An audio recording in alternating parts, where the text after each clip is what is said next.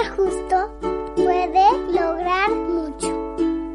Santiago 5:16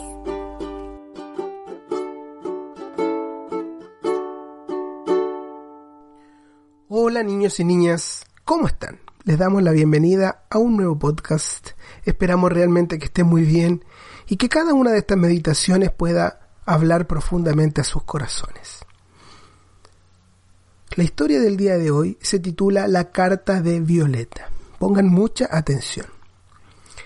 Era una fría noche invernal en enero del año 1933.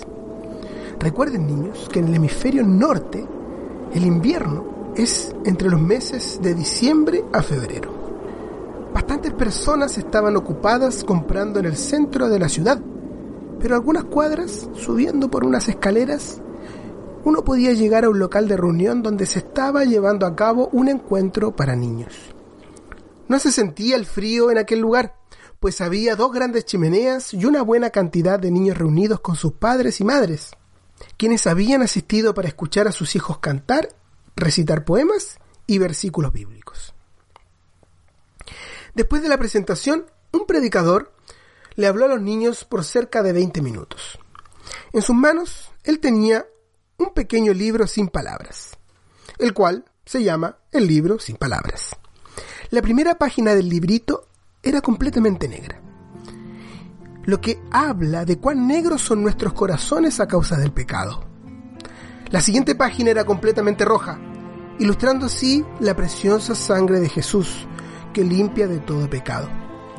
La tercera página era totalmente blanca y se le explicó a los niños y niñas que quienes confían en el Señor Jesús como su Salvador personal, tendrán sus corazones blancos y limpios a los ojos de Dios. Luego había una página dorada, la que hablaba de la gloria de Dios y de aquel lugar donde el Señor Jesús se ha ido a preparar lugar para todos los que lo aman. Por último, el libro finalizaba y además tenía como portada una página completa de color verde, la cual muestra que Dios cumple sus promesas. Luego de este mensaje, hubo unos bellos momentos en los que algunos niños recibieron premios y en el que todos los niños recibieron una manzana y una bolsa de sorpresas. Una bolsa con algunas cositas para jugar y disfrutar. Una vez entregado todo, el encuentro finalizó y todos se fueron felices a su casa. Incluso Violeta, al menos hasta donde todos podían ver. El día siguiente era domingo y los niños acudieron a la escuela bíblica para comenzar un nuevo año de enseñanzas de la palabra. Casi toda la tarde se ocupó en reorganizar las clases, hacer nuevamente las listas de alumnos y anotar cada detalle.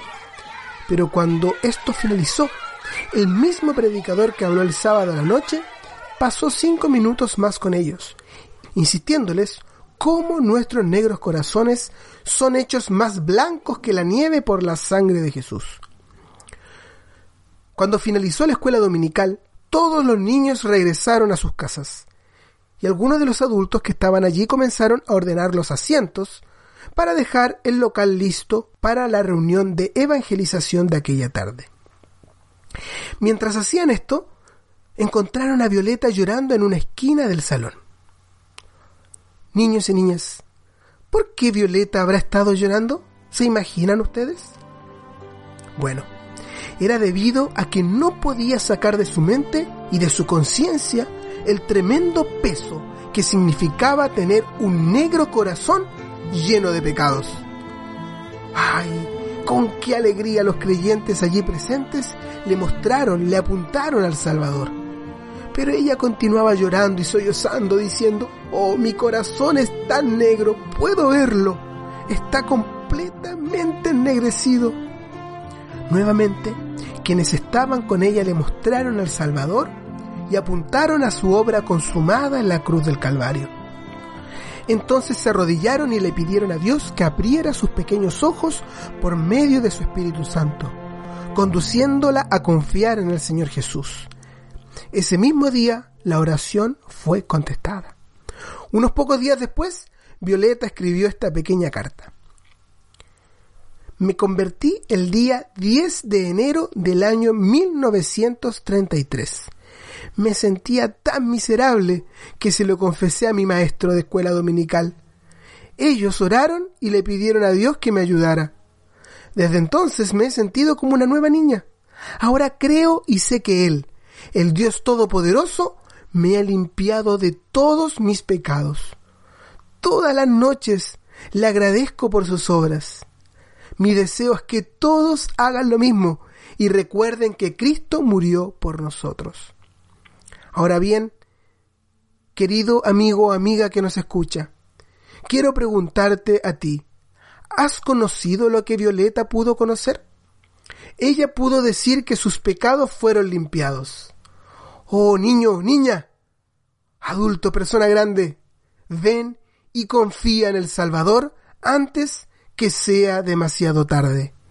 Al que a mí viene, no le echo fuera, dijo el Señor Jesús. Juan 6:37.